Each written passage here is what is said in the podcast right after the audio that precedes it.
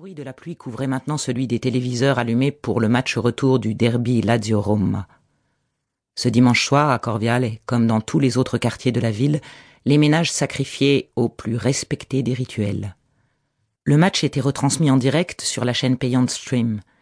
Réunis chez leurs amis abonnés, les tifosi partageaient des instants de communion intense, comme à l'époque des premiers postes de télé, quand le public vouait un culte à l'ascia o raddoppia ou il musichiere.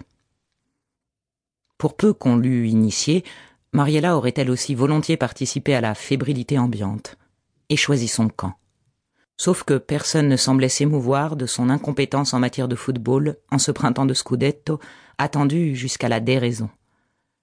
Elle n'osait pas demander à ses collègues un cours abrégé de tifoseria. D'ailleurs, elle avait vite compris que la passion du foot n'est pas question d'apprentissage, mais bel et bien prédisposition opiniâtrement cultivée au virus du ballon rond. Elle ressentait parfois une certaine sympathie envers tous ces malades, tout en les considérant comme des aliens. Cette fois ou jamais, s'était exclamé le commissaire d'Innocenzo devant la brigade criminelle au complet.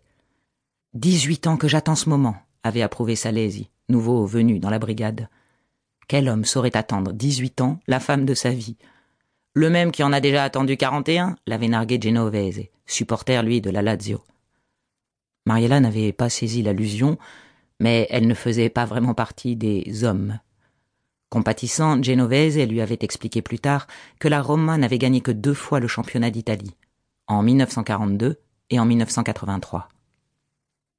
Au fond, ces derniers mois, l'engouement de ses collègues pour le foot l'arrangeait.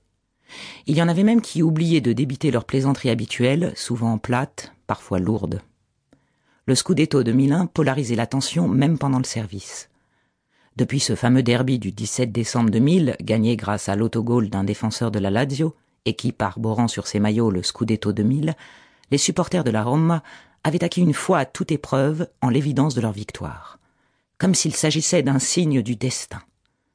À partir de ce match fatidique, Paolo Negro, l'auteur du fameux autogol qui avait reçu le ballon sur la tête avant de le voir rebondir dans les filets, était invariablement applaudi dans les derbies par ses ennemis aux couleurs jaune et rouge chaque fois qu'il touchait le ballon.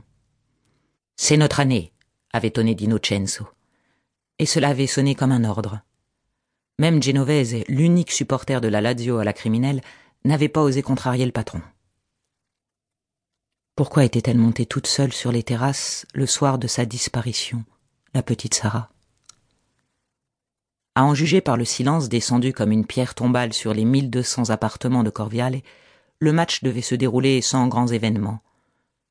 Une odeur de ciment mouillé montait du sol. Mariella crut entendre un bruit. Un bruit bizarre, comme celui d'un sac en plastique secoué. Mais il n'y avait pas de sac sur les terrasses, et personne d'autre qu'elle-même. Elle sortit un Kleenex, s'essuya le visage, puis s'appuya sur le parapet. D'où elle se trouvait, Corviale se présentait comme le dernier bastion de la ville face à l'étendue de la campagne romaine. Le ciel avait gommé l'horizon. La vue rétrécissait sous la lumière déclinante. À l'ouest, par beau temps, on apercevait la mer. Le rideau de pluie se rapprochait, de plus en plus noir.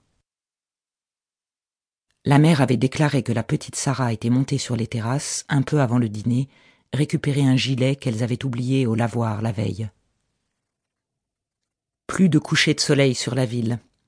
Il désertait le ciel depuis que cette flotte semait le désordre en renouvelant ses invasions barbares. Comme pour apaiser la colère de Dieu, le pape venait de décider qu'une grande messe serait célébrée le dimanche suivant dans la basilique Saint-Pierre. Déjà en l'année 1870, lorsque la capitale de l'Église était devenue la capitale du tout nouveau-né royaume d'Italie, les Romains, terrorisés par une crue mémorable du Tibre, s'étaient persuadés que Dieu voulait punir les hommes pour avoir violé le pouvoir temporel du pape. Non, il ne pleuvait plus, avait affirmé la mère. Il venait tout juste d'y avoir une accalmie, et comme la petite connaissait bien les terrasses. Sarah accompagnait sa mère partout.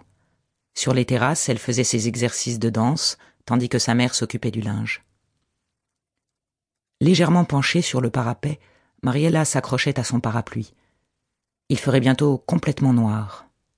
Soudain, une détonation, une explosion de joie farouche, un grondement de voix décousue. La Roma venait de marquer son premier but.